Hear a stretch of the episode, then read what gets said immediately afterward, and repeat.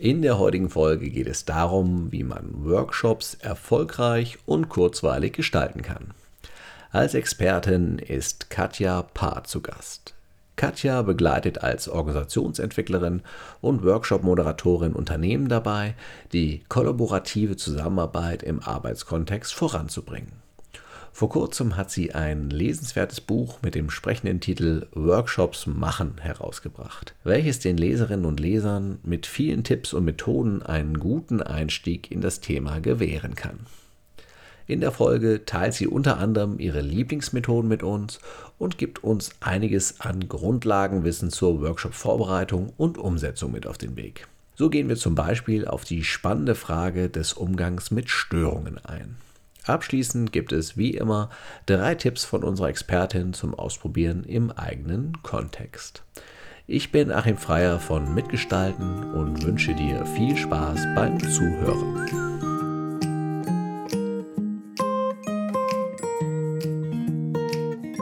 Du hörst Zufrieden arbeiten, den Podcast für Personaler und Entscheider im deutschen Mittelstand.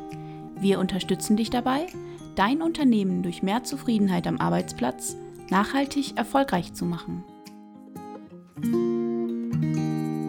Hallo und herzlich willkommen, Katja Paar im Zufrieden Arbeiten Podcast. Du bist Expertin für die Themen Kollaboration und Workshop-Gestaltung, hast dazu auch gerade ein Buch veröffentlicht, was sich genau mit dem Thema beschäftigt, um dich den Hörerinnen und Hörern zu Beginn ein bisschen näher zu bringen. Hast du Lust, dich kurz vorzustellen, vielleicht so auf die wichtigsten Schritte in deinem Leben hin zu deiner aktuellen Rolle einzugehen. Ja, hallo Achim. Vielen Dank für die Einladung. Also, wie man das Zwischenmenschliche besser gestaltet, hat mich eigentlich schon immer interessiert. Ich habe Kommunikation und Design in äh, Saint-Étienne und in Berlin an der UDK studiert. Ende der 90er habe ich in einer kleinen Digitalagentur angefangen. Das hieß damals noch Multimedia-Agentur, so lange ist es schon her. Und dort hatte ich ja dankbarerweise die Gelegenheit, mich so durch verschiedene Rollen durchzuexperimentieren. Also ich habe Gestaltung gemacht, Projektleitung, Experience Design, Beratung, Strategie und habe dort dann auch viele Workshops moderiert. Ich habe dort ein Team geleitet mit allen Führungsaufgaben, die dazugehören und ich habe zu verschiedenen Themen beraten, sowie Strategie, Brand, digitale Transformation und vor allem natürlich so Customer Experience. Ja, und im Laufe der Zeit habe ich dort viele Organisationen und Konzerne kennengelernt und von innen gesehen und viel dazu erfahren, was gute Zusammenarbeit und Projekterfolg so ausmacht und vor ungefähr anderthalb Jahren habe ich dann eine Organisationsentwicklungsausbildung gemacht und mich dann als Workshop-Moderatorin, Organisationsberaterin und Trainerin selbstständig gemacht und in der Zeit dann auch das Buch geschrieben. Mhm. Okay, was hat dich dazu bewegt? Was war der Reiz daran, dich diesem Thema so sehr zu widmen und was hat dich vielleicht auch dazu bewegt, dieses Buch zu schreiben? Ja, also mich dahin zu entwickeln, da gab es zwei hauptsächliche Motivationen. Die erste Motivation war tatsächlich, dass ich mich über so unschlüssiges Vorgehen geärgert habe. Ist ja auch eine ganz gute Motivation, häufiger mal. Also spätestens an der Uni habe ich so gelernt, wie ein Designer zu denken. Ja, also kurz zusammengefasst heißt es ja sowas wie, erst muss ich das Problem genau kennen, dann entwickle ich Lösungsoptionen, dann entscheide ich mich für die beste und dann versuche ich die halt umzusetzen. Also irgendwie das, was man später dann Design Thinking genannt hat, das, das heißt ja nicht umsonst Design Thinking, weil Designer das ebenso machen. Ja. Und im Beruf habe ich dann aber festgestellt, dass gerade in größeren Unternehmen diese Art zu denken ziemlich unpopulär ist und aus verschiedenen Gründen da halt häufig so schnell zur erstbesten Lösung gegriffen wird. Ja, also die Gründe dafür sind sowas wie äh, ungünstige Hierarchien, so interne Gewohnheiten aller, äh, sag mal mal, das machen wir schon immer so. Dann sind zum Beispiel Probleme total unpopulär und müssen auch Herausforderungen genannt werden. Und das Schlimmste ist eigentlich so diese Konkurrenz- und Silo-Denke, wo dazu auch noch animiert wird, gegeneinander zu arbeiten anstatt miteinander. Ja, also, und dieses, eben dieses schnelle, unbedachte Handeln in schnell Maßnahmen realisieren, wird dann gerne auch mal lösungsorientiert genannt und Häufig ist es aber einfach nur so Aktionismus. Die Folgen sind halt immer so, also zumindest was ich erlebt habe, sehr viele Projektschleifen, schlechte Abstimmungen, Abhängigkeiten von irgendwelchen Entscheidern. Die Leute stochern im Nebel, weil es keine Orientierung gibt. Und hinten kommen dann auch jetzt nicht unbedingt die innovativsten Lösungen raus, sondern eher so Standards, die dann halt trotzdem wahnsinnig viel Zeit in Anspruch nehmen. Auf jeden Fall eben viel mehr Zeit, als wenn man sich am Anfang des Projekts einfach mal zusammensetzt, also mit den Beteiligten, die auch am Projekt teilnehmen und darüber diskutiert, welche Probleme dieses Projekt eigentlich lösen soll und wie man dabei am besten vorgehen kann. Mhm. Und an welcher Stelle hast du dann mal gesehen, dass es auch anders gehen kann? An welcher Stelle hast du mal echte Kollaboration erlebt und vielleicht auch einen funktionierenden Workshop? Was war so da dein Schlüsselerlebnis da? Ja, also vielleicht noch kein Schlüsselerlebnis, aber ich habe 2009 habe ich so aus so einem diffusen Gefühl heraus, dass mir das irgendwas bringen könnte, eine Trainerausbildung gemacht. Also ich musste auch mal Abwechslung haben und bin da irgendwie drauf gestoßen. Es hat mich, ich hatte so ein Gefühl, dass mich das wahnsinnig interessieren würde und da habe ich dann auch wahnsinnig viel gelernt über Zusammenarbeit und wie man mit Erfahrungen arbeitet, anstatt mit Frontalunterricht und so. Also dass Präsentationen gar nicht sein müssen, sondern dass man die Leute auch Dinge selbst machen lassen kann und so weiter. Und danach habe ich angefangen, mit Kunden Workshops zu machen. Ich war natürlich vorher schon in einigen Workshops bei anderen Veranstaltungen. Die waren aber sehr sachlich immer. Also ich hatte da noch nicht so den Kick, sage ich jetzt mal so. Den Kick hatte ich dann in der Trainerausbildung, das muss ich sagen. Und die Workshops, die ich dann mit den Kunden gemacht habe, also vor allem zu so Themen wie Strategiedefinition, Roadmapping, Auftragsklärung, manchmal sogar Teambuilding, also alles, was im Rahmen von so einer Digitalagentur dann eben drin ist. Dabei habe ich festgestellt, dass durch diese Zusammenarbeit entsteht halt mehr als nur das gute Ergebnis, sondern auch das zwischenmenschliche Vertrauen. Und das hilft dann wiederum im anschließenden Projekt dass eben nicht so viel, also Misstrauen ist ja immer schlecht im Kontext, weil dann muss man sich immer wieder erklären und immer von vorne anfangen, noch ein Angebot schreiben. Ne? Change Requests sind ja quasi ein, ein Zeichen für Misstrauen, würde ich jetzt mal so sagen. Ja? Und das habe ich bemerkt, dass es dadurch viel besser funktioniert. Ich hatte selber in einer meiner ersten Workshops war glücklicherweise schon so ein voller Erfolg. Da hat sich so ein verfeindetes Team getroffen, die sich eigentlich äh, nie direkt sehen, aber es ging um eine digitale Anwendung und da mussten die dann plötzlich zusammenarbeiten. Und ich habe durch relativ simple Mittel, die ich quasi nur aus der Theorie kannte, habe ich es dann geschafft, dass die wirklich ab quasi ab der ersten halben Stunde super toll zusammengearbeitet haben und es hat mich selbst so verblüfft, dass ich das eigentlich nur noch weitermachen wollte. Ja? Und inzwischen, irgendwann hat mir das dann so viel Spaß gemacht, dass ich das nur noch machen wollte. So, das ist, war einer der großen Motivatoren. Okay, absolut nachvollziehbar.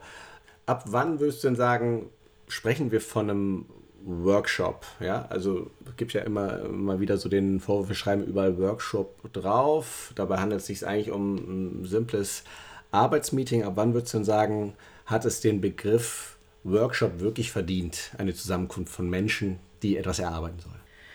Ja, also ganz grob ist ein Workshop für mich eine Veranstaltung, an der gemeinsam etwas erarbeitet wird.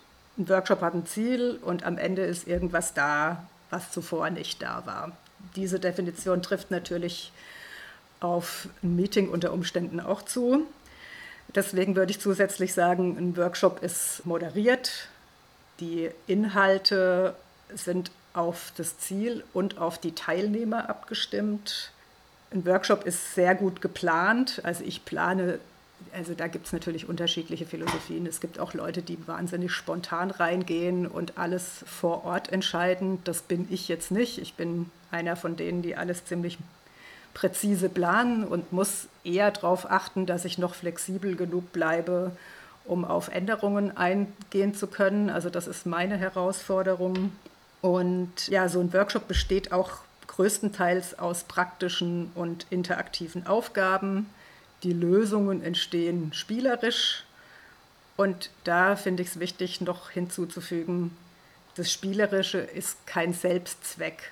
Ja, oft hat man ja so eine, ja, da haben wir nur irgendwie komisch abklatschen gespielt. Bringt das irgendwas? Ja, also sowas vermeide ich komplett in Workshops. Also ich mache so gut wie keine Übungen, die keinen Zweck haben. Also selbst Auflockerungsübungen versuche ich auf die nächste, auf die nächste Runde anzupassen, dass es eben ein gutes Priming ist. Also spielerisch ist kein Selbstzweck, sondern trägt halt immer zur Qualität der Zusammenarbeit und der Ergebnisse bei.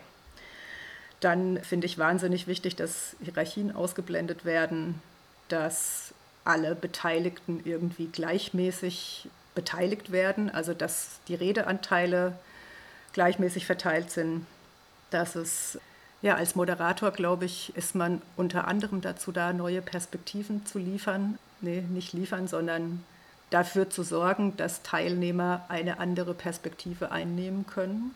Ja, und eine wichtige Sache finde ich also in einem Workshop, würde ich sagen, wird davon ausgegangen, dass die Teilnehmer komplexe Aufgaben selbstständig lösen können. Und idealerweise entsteht dabei sowas wie eine positive Energie, die eben nicht nur im Workshop da ist, sondern auch noch darüber hinaus wirksam ist. Hm. Die Kommunikationslotsen sagen dazu immer Community Building First, Decision Making Second, so als Leitsatz, der eigentlich sehr, sehr treffend das, das beschreibt, was du da gerade genannt hast. Ja, ja vielleicht noch so ähm, echte Kollaboration findet halt dann statt, wenn alle mitarbeiten und gehört werden und wenn das Input von der Chefin nicht wichtiger ist als das von einem Mitarbeiter. Das finde ich relevant und ich würde gar keinen so einen harten Cut zwischen Meeting und Workshop machen. Ich finde, die Übergänge können fließend sein und man kann sehr gut mit Workshop-Elementen in jedem Arbeitsmeeting auch arbeiten. Und ehrlich gesagt ist es mir extrem schleierhaft, dass alle Führungskräfte so ein Präsentationstraining mal gemacht haben, aber so gut wie keiner ein Facilitation-Training.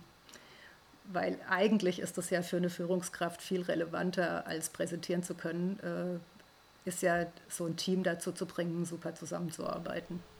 Hm.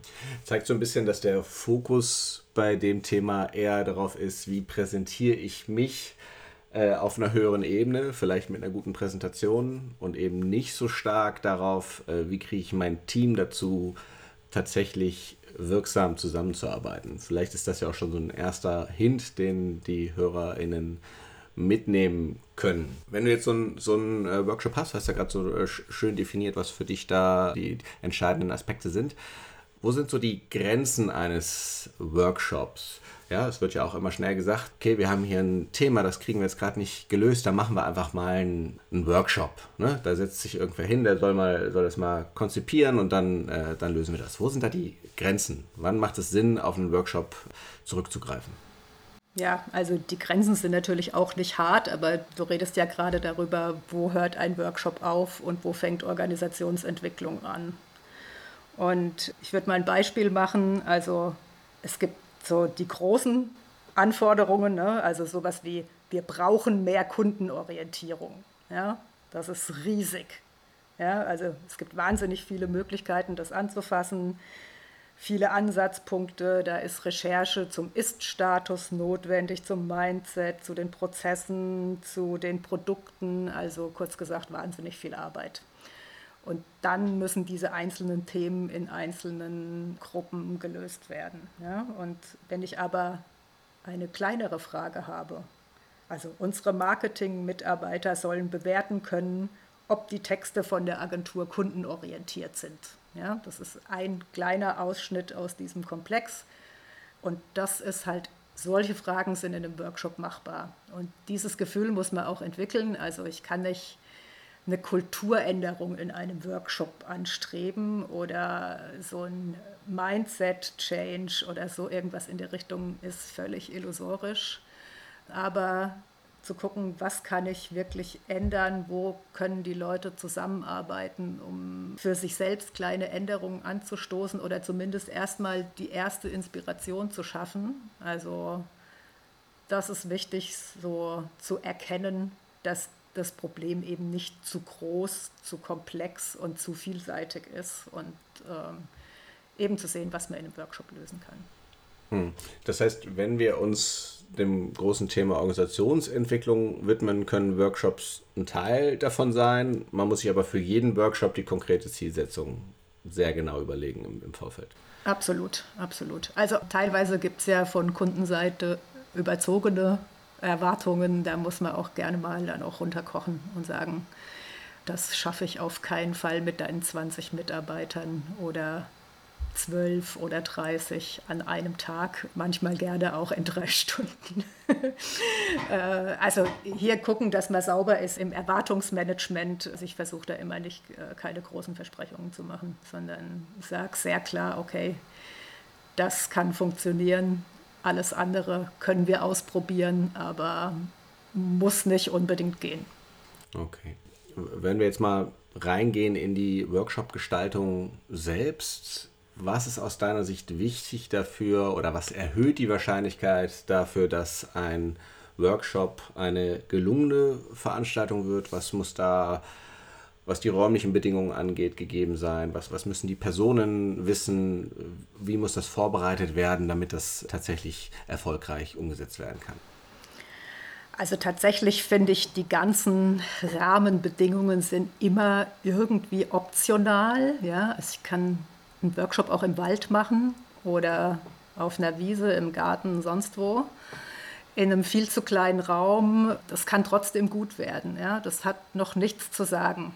Wenn ich aber einen bestimmten Plan habe und Post-its kleben will und Plakate aufhängen will, dann wird der Raum natürlich relevant. Und dann ist es auch gut, ja, ich hatte schon Workshops mit 18 Personen in einem 20 Quadratmeter Raum. Das war jetzt einfach nicht besonders toll. Ja? Also alle haben geschwitzt und ja, also es kommt halt drauf an, was man machen will. Ja? Und beim Raum würde ich sagen, gucken, dass genug Fläche da ist. Also wenn ich mit Post-its arbeiten will, dann sollte da keine Raufasertapete sein oder ich muss dafür sorgen, dass diese Sachen eben an der Wand halten. Andere Voraussetzungen sind natürlich Zeit Kriegen wir das hin in dieser Zeit? Habe ich genug Pausen eingeplant? Gibt es frische Luft? Ich habe auch schon im Keller Workshops gemacht, wo keine Luftzufuhr war. Ungünstig, kann ich da nur sagen. Die wichtigsten Rahmenbedingungen würde ich sagen, die Teilnehmer werden nicht gezwungen, an diesem Workshop teilzunehmen. Das ist sehr ungünstig. Und es gibt nicht zu viele Ersatz- oder Spaßteilnehmer. Ersatzteilnehmer sind also wenn Entscheider anwesend sein sollen, kommt es ja oft vor, dass der noch kurzfristig abberufen wird, weil wahnsinnig wichtiges Meeting mit wer weiß wem.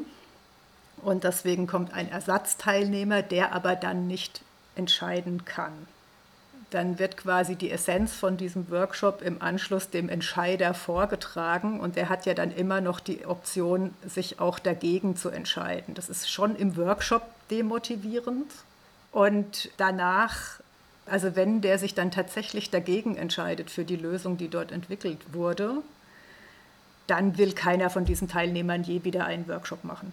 Weil es äh, wirkt halt, ist völlig sinnlos. Also dieses Gefühl der Nichtwirksamkeit tritt ja dann da ein und dann sagen sich alle, was brauchen wir noch Workshops? Es wird ja sowieso über unsere Köpfe hinweg entschieden. Ja. Hm. Was ich auch noch schwierig finde oder einen relevanten Punkt in, an, an der Stelle ist, wenn der, der Entscheider, die Entscheiderin den Prozess nicht mitgemacht hat, also den Weg dahin, wie es zu dieser Entscheidung kam, dann fehlen ihr möglicherweise relevante Informationen, um nachzuvollziehen, warum ist das Ergebnis des Workshops dieses. Und das ist auch ganz schwierig, sie da abzuholen. Und von daher kommt es in meiner Erfahrung gar nicht so selten vor, dass dann eine Entscheidung die im Workshop getroffen wurde, über den Haufen geworfen wird, weil Hintergrundinformationen fehlen. Und das ist auch noch eine Herausforderung in dem Zusammenhang. Aber du, du wolltest gerade auf den nächsten Punkt eingehen. Nee, also ich stimme dir absolut zu. Also das ist was, was ich hundertprozentig unterschreiben kann. Also dieses, ich würde an ganz vielen Stellen sogar sagen, der Weg zur Lösung ist wichtiger als die Lösung selbst. Das sehen natürlich die Leute, die da sitzen, meistens nicht so, aber der Weg zur Lösung definiert die Lösung.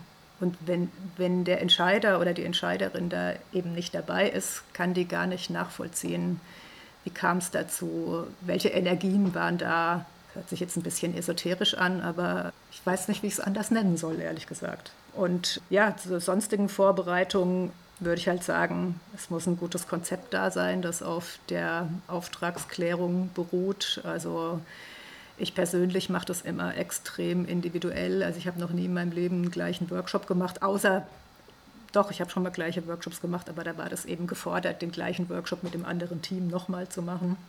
Dann finde ich es wichtig, wenn man die Leute nicht kennt, das ist ja häufig so, wenn ich in ein Unternehmen reinkomme, dass man Einladungen verschickt und sich auch mal vorstellt und ein bisschen darauf eingeht, was passiert denn so in dem Workshop, ein bisschen Ängste nehmen. Da ist also viele Leute haben ja Angst, dass es zu tiefenpsychologisch wird. Ja, da gibt es ja so diffuse Ängste, ja, da so ein bisschen runterzukochen und zu sagen, hey, ihr, ihr macht das, was ihr braucht. Und dann noch die Klassiker Material, ja, Koffer dabei und das Rahmenprogramm, um das kümmert man sich. Also wenn man so einen zweitägigen Workshop hat, ist es halt toll, wenn man abends noch was zusammen macht da kümmert sich, also da muss man wissen, was passiert, um sich darauf einstellen zu können. Ne? Wenn die alle saufen gehen, dann ist es am nächsten Morgen nicht so günstig, um sieben anzufangen. Also jetzt nur beispielhaft. Ähm, ja, genau. Das heißt, wir haben den Workshop jetzt äh, vorbereitet. Was ist aus deiner Sicht so ein typischer Ablauf, der das Gelingen eines Workshops wahrscheinlicher macht? Was brauchen wir für Elemente, die dazu beitragen, dass das erfolgreich wird? Ja, also ich finde, also ein typischer Aufbau ist immer ein Intro seitens der Moderation. Also da versuche ich gleich mal emotional irgendwie einzusteigen. Also irgendwas, wo die Leute connecten können mit dem Thema. Eine, mit ein bisschen Storytelling. Ich suche mir irgendwas raus, ein paar Fakten raus. Das einfach so ein kleines Priming für diesen Workshop darstellt. Dann gucken wir uns natürlich nochmal die Ziele an, die Agenda, dass jeder weiß, wann es Mittagessen gibt. Äh, das ist immer eine wahnsinnig wichtige Information.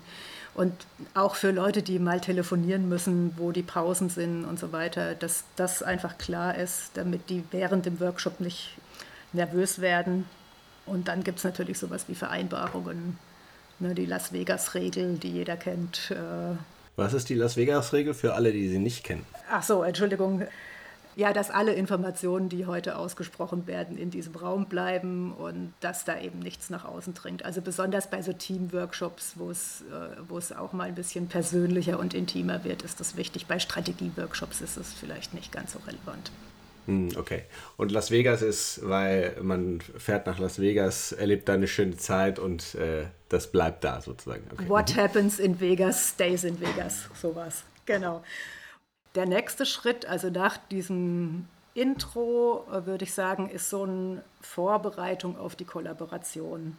Also da geht es darum, dann Vertrauen herzustellen, vielleicht sogar Verletzlichkeit zuzulassen, also so einen Safe Space zu etablieren, in denen sich die Gruppe wohlfühlt. Also das, das ist tatsächlich für jede Gruppe extrem unterschiedlich. Also es gibt ja so sehr hierarchische Unternehmen, da kann man nicht das Gleiche machen wie in so einem, ich sage jetzt mal, Hippie-Unternehmen, die, die sowieso schon sehr kollaborativ arbeiten. Also das muss sehr stark auf das jeweilige Umfeld eingestellt werden. Ja, und dann kommen immer Module oder Abschnitte, in denen Inhalte dann bearbeitet werden, möglichst auf eine spielerische und interaktive Art. Und immer dann abwechselnd, dann muss vielleicht mal wieder die Leute aufgeweckt werden nach Mittagessen und so weiter. Und am Ende gibt es einen Abschluss, der auch sehr unterschiedlich ausfallen kann, je nach Workshop. Also das kann so eine Art Feedback sein oder nochmal eine kleine Bestätigung, was da verstanden wurde, eine Zusammenfassung, also da ist alles möglich. Und vielleicht noch, wenn es so kreativ wird oder innovativ wird in den Methoden, das kommt ja fast in jedem Workshop, wo etwas erarbeitet wird, vor. Also ob man irgendwas sammelt oder neue Ideen generiert, ist ja eigentlich immer ein Anteil dabei, wo es kreativ wird, sage ich jetzt mal so. Dann ist es für mich wahnsinnig wichtig, mit Divergenz und Konvergenz zu arbeiten. Also es ist nie so, dass die geilen Ideen sofort heraussprudeln und dann schon fertig so dastehen. Also ich glaube auch diese, ich habe die besten Ideen unter der Dusche, ist eine totale Illusion. Das findet eigentlich nur statt, weil vorher schon alle möglichen, weil man schon sehr lange drüber nachgedacht, drüber geschlafen hat und dann einfach in einem entspannten Zustand ist und dann kommt die gute Idee. Ja, also da hat schon Divergenz und Konvergenz stattgefunden, will ich damit sagen. Kannst du auf die Begriffe ganz kurz noch eingehen, ein bisschen äh, vertiefen? Ja, Entschuldigung, klar. Also Divergenz heißt, ich mache den Raum auf und lasse alles zu. Ich versuche das immer mit so einer, ich habe immer so ein Bild dabei, wo ich das erkläre. Also in der Mitte ist eine Autobahn, die Autobahn des Denkens, ja, wo ich immer geradeaus fahre und wahnsinnig schnell bin. Aber wenn ich den Raum aufmachen will, dann muss ich von der Autobahn runterfahren in den Wald, ins Gebirge oder in den Ozean zu den U-Booten und den Fischen, ja, um mal auch auf was anderes zu kommen. Und wenn ich alle Lösungsoptionen durchgecheckt habe, und da dürfen ruhig die wahnsinnig absurden, surrealen, irren Ideen dabei sein, dann kann ich mir was davon aussuchen oder das eben runterkochen zu etwas, was funktioniert und was realisierbar und machbar ist mit dem Budget, was da ist und in der Zeit, die da ist und mit den Leuten, die da sind. Ja? Und das funktioniert deshalb so gut, weil es halt viel leichter ist, große, verrückte Ideen zu verkleinern, als irgendwie langweilige, graue Standardideen im Nachhinein zu vergrößern. Und die Frage dazu könnte lauten, wie kriegen wir das trotzdem hin?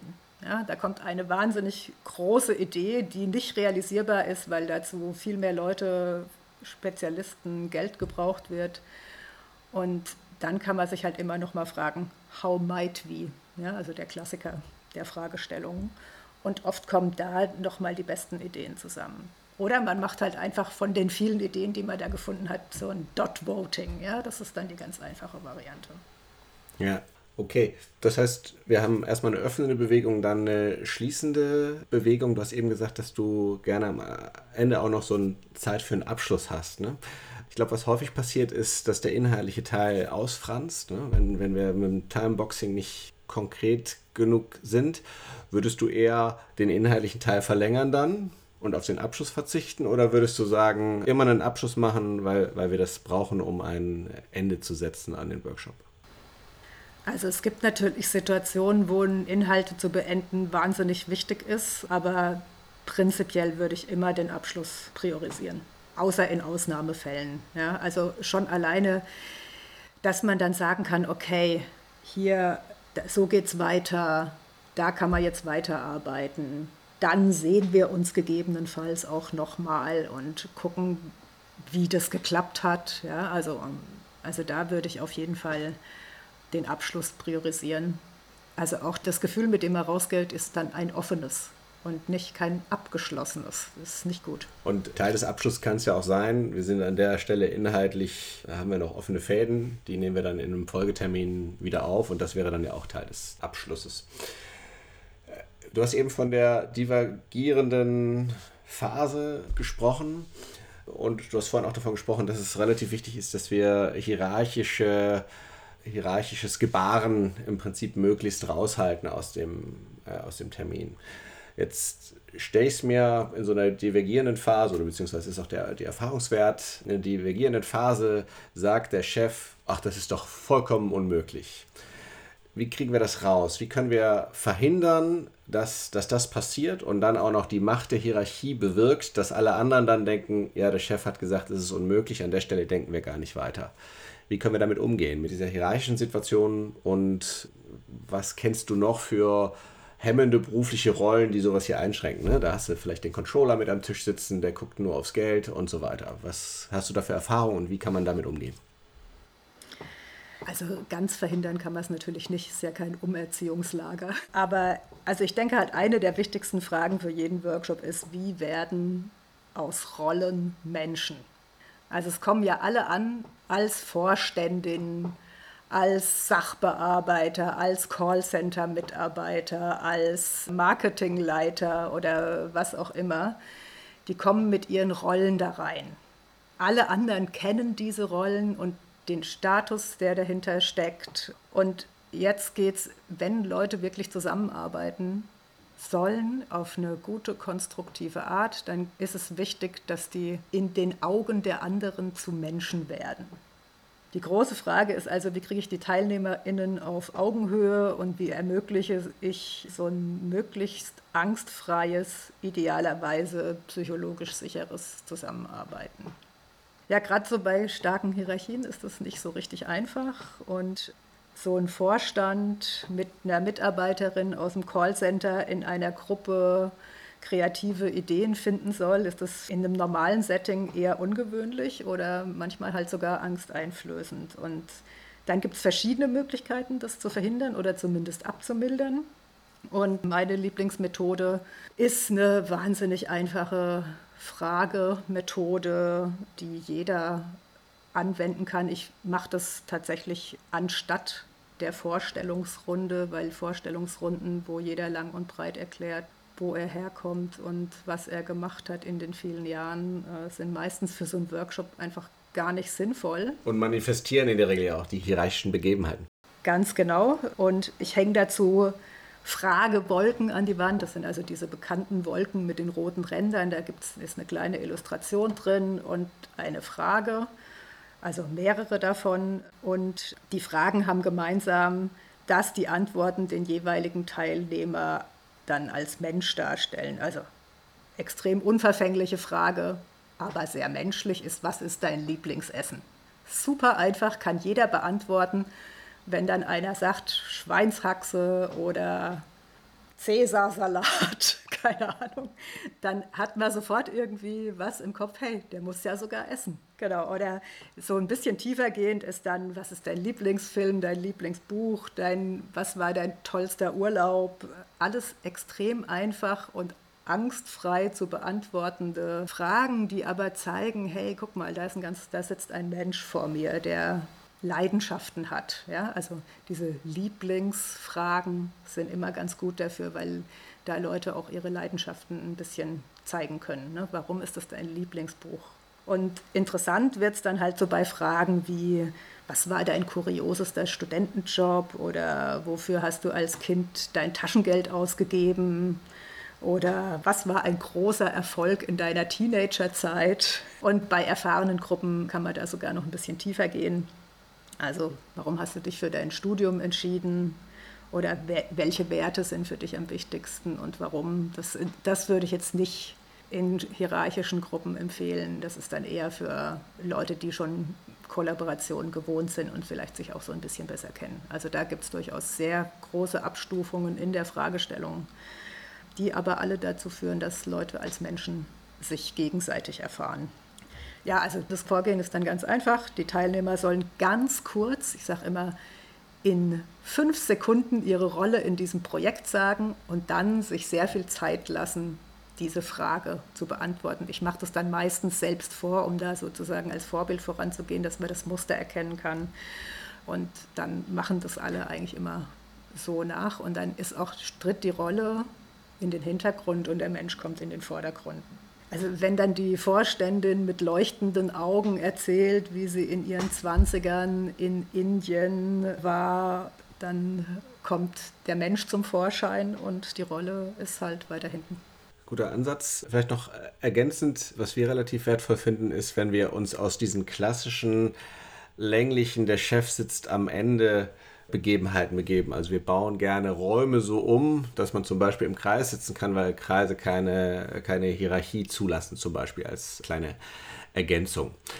Wenn wir jetzt in die Workshop-Situation reingehen. Es gibt ja in vielen Abteilungen dann doch jemanden, der hat sich vielleicht freiwillig gemeldet, aber der hat vielleicht ein anderes Interesse. Ne? Also vielleicht ist es ein Mitglied der Personalvertretung kurz vor der Wahl und er möchte so als Hidden Agenda, möchte sich als starke Kontraposition präsentieren oder was auch immer dahinter stecken könnte die Person fängt dann an, die Veranstaltung zu stören. Keine Ahnung, nehmen wir eben dieses äh, Intro, was eigentlich Menschlichkeit hervorrufen wird, und sie setzt sich erstmal hin mit verschränkten Armen oder gibt negative Kommentare zu dem Gesagten ab.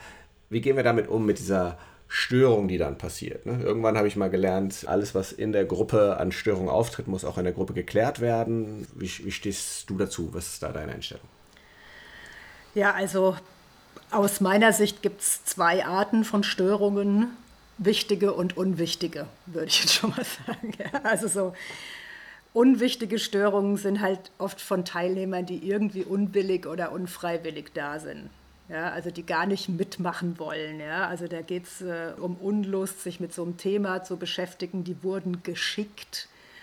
Also und sagen dann so Sätze wie, ich habe Wichtigeres zu tun oder das haben wir doch schon zehnmal besprochen äh, oder sowas, ja.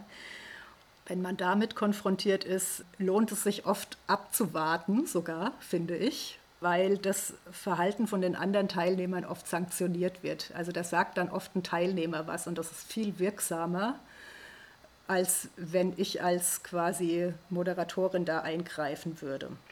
Zur Not kann man natürlich, wenn das weitergeht und immer weiter stört, dann kann man den mal in der Pause unter vier Augen fragen, was kann ich eigentlich tun, damit der Workshop dir auch was bringt. Ja, also so eine sehr zurückhaltende Frage die den wieder mit einbezieht. Äh, also ich sehe, dass es dir hier nicht gefällt, was kann ich tun? Ja, also so eine Richtung kann man da einschlagen. Und dann gibt es natürlich die wichtigen Störungen, die sind oft gar nicht so sichtbar. Also ich glaube, da muss man dann als Moderator oder Moderatorin gute Antennen dafür entwickeln. Die liegen so in der Luft und es ist oft so ein bisschen Ungeduld und fragende Gesichter und Schwierigkeiten, eine bestimmte, ein bestimmtes Modul anzufangen, weil einfach zu viele Fragen aufgekommen sind. Am besten ist dann, wenn man sowas spürt, mal eine Pause einzulegen und zu sagen, hey, hier mal kurz Cut, ich spüre hier was, was ist hier der Elefant im Raum? Ja, und dann kann man das sammeln und fragen, ich habe den Eindruck, euch fehlt was, stimmt das, was wünscht ihr euch, was kann ich tun, was können wir zusammen tun, müssen wir eine andere Richtung einschlagen. Also das kann sehr, sehr unterschiedlich sein, äh, was da so passiert. Und äh, wichtig ist, dass man es merkt und dann einfach Fragen stellt. Würde ich sagen, das ist die beste Möglichkeit. Okay. Wenn wir jetzt mal so in deinen Methoden Pool reinschauen. Du beschreibst ja im Buch auch einige Methoden sehr genau. Also wer da Interesse hat, kann gerne da auch einmal äh, tiefer reinlesen. Was sind deine Lieblingsmethoden? Was sind so die Methoden, die du am liebsten einsetzt, wo du einfach sehr gute Erfahrungen mitgemacht hast? Magst du die mit den HörerInnen einmal teilen? Na klar. Also, die Fragewolken habe ich ja schon geschildert. Das ist auf jeden Fall eine von meinen Lieblingsmethoden, weil sie so einfach ist. Und generell würde ich sagen, die einfachsten Methoden sind oft die besten. Also man muss sich da nicht wahnsinnig verkomplizieren. Manchmal macht man doch so ein bisschen Dekoration auf eine Methode, weil das super gut ins Umfeld passt und so, damit es auch ein bisschen spaßiger wird. Aber im Wesentlichen würde ich sagen, umso einfacher, umso besser. Für Zielesammlung oder Visionsfragen habe ich eine sehr einfache Methode. Da hänge ich ein Plakat auf. Das heißt, die Zeitmaschine nenne ich das. Es ist ja so, dass man in bestimmten Umfeldern, wenn man Leute fragt, was ist eure Vision zu diesem Projekt, dann sagen sie, oh, wer Vision hat, muss mal zum Arzt. Und es ist eine wahnsinnig schwierig zu beantwortende Frage. Deswegen steht dort als Frage, also nehmen wir an, es ist jetzt 2023 und das Projekt ist ein sehr langlaufendes Projekt und endet in 2025. Dann steht da eingestellt in der Zeitmaschine, es ist der 1.5.2025 und ich bin extrem zufrieden mit unserem Projekt, weil. Und darauf kann ich halt sehr gute Antworten geben und da lasse ich die Teilnehmer dann auf Post-it sammeln, danach wird geclustert und so weiter. Und da hat man dann, also manchmal klebe ich dazu noch so ein bisschen Inspirationsplakat nebendran, wo dann verschiedene Bereiche drinstehen, also meine persönlichen Ziele, Ziele aus Strategie, Ziele aus Marketing, Ziele aus, keine Ahnung, ich, dass ich, ja, persönliche Ziele können genauso gut sein. Ich kann jeden Abend um fünf Schluss machen, weil ich dann die Kids vom Kindergarten abhole. Ja? Also das kann auch ein persönliches Ziel sein. Und Leute sind nicht zufrieden, wenn diese persönlichen Ziele nicht erfüllt werden. Und das wäre so eine Methode, die ich ziemlich gut finde und die sehr, sehr einfach ist. Fürs Ende von so einem Workshop finde ich am tollsten weil die Leute wirklich mit roten Backen und wahnsinnig euphorisiert rausgehen. Eine Komplimente-Schauer, da setzen sich alle Teilnehmer, also das funktioniert vor allem bei wenig Teilnehmern, bei größeren Gruppen muss man da Untergruppen bilden. Äh, da habe ich dann auch noch ein bisschen was oben drauf gesetzt. Ich verteile dann so DIN A4 Blätter, wo ein Superheld oder eine Superheldin drauf ist. Die Leute schreiben dann ihren ersten Buchstaben in das Schild von dem Superheld rein, also ihren, den ersten Buchstaben ihres Namens. Und dann schreibt jeder Teilnehmer einzeln aufs Post-its ein Wort, was er die Superhelden-Eigenschaft seiner Kollegen findet. Dann gehen alle im Raum rum und verteilen diese Zettel und reden dann auch drüber. Und da sieht man so richtig, wie so das Energielevel im Raum nochmal ansteigt. Also wenn man Energie braucht, kann man das natürlich auch in der Mitte machen. Aber ich finde es gut am Ende, weil die Leute dann wirklich mit einem wahnsinnig guten Gefühl auch rausgehen aus diesem Workshop. Mhm. Okay. Wir sind leider schon ziemlich am Ende unserer Zeit. Deshalb äh, gehen wir schon in diese finale Frage, die wir immer in unserem Podcast stellen, über. Und zwar wäre das hier, wenn eine Führungskraft oder eine Person, die in der Organisationsentwicklung arbeitet, jetzt das Workshop-Thema für sich voranbringen will, ja, in Zukunft gelungene Workshops gestalten möchte, mehr Kollaboration fördern. Was würdest du denen mit auf den Weg geben? Was könnten so die ersten machbaren Schritte sein, die die Person tatsächlich auch umsetzen kann? Also ich kann aus eigener Erfahrung sagen, ich habe vorher sehr viele Präsentationen gemacht und da hat man ja die totale Kontrolle, was man macht. Ja? Und in so einem Workshop muss man Kontrolle abgeben an andere. Und deswegen ist eine, das habe ich dann auch einen meiner Ausbilder in der Trainingsausbildung gefragt, was mache ich denn da? Ich habe Angst davor, da habe ich ja gar keine Kontrolle mehr. Ja? Und das ist, er hat dann gesagt, kannst du nichts machen, trust the process. Ja, das ist für mich immer noch so ein Leitspruch. Man kann sich darauf verlassen, dass in dem System das notwendige Wissen steckt und dass da genau das entsteht, also wenn man das gut plant und vorbereitet und die richtigen Fragen stellt und so weiter, kann man sich sehr gut darauf verlassen, dass dort genau das entsteht, was dort entstehen muss. Und dieses Selbstvertrauen würde ich gerne allen Anfängern mal mitgeben, weil das war für mich auch so ein Punkt, wo ich immer dachte, wenn die jetzt gar keine geilen Ideen haben und da nichts entsteht, ist mir noch nie passiert. Also man muss da sich einfach so ein bisschen selbstbewusst als Moderator auf die Teilnehmer verlassen und sagen können, ich vertraue dem Prozess. Ja? Also die Weisheit liegt im System.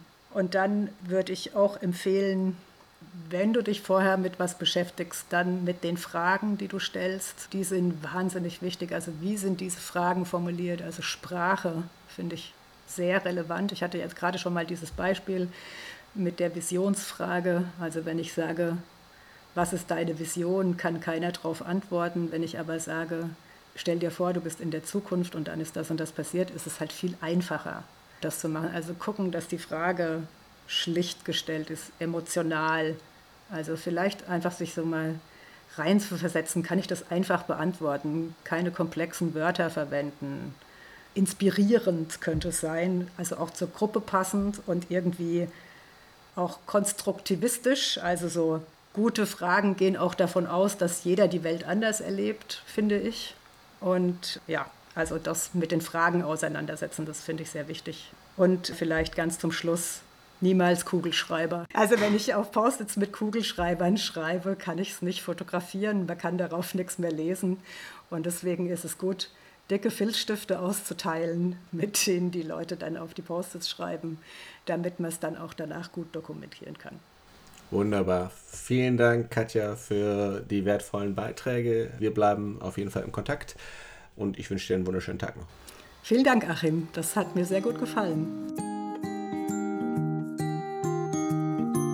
Das war Zufrieden arbeiten. Wenn dir der Podcast gefallen hat, freuen wir uns sehr über eine 5-Sterne-Bewertung. Darüber hinaus sind wir offen für Kritik, Kommentare und Anregungen. Schick uns hierzu doch einfach eine Mail an podcast.consulimus.de. Am meisten aber freuen wir uns über eine persönliche Weiterempfehlung und wenn du auch bei der nächsten Folge wieder einschaltest.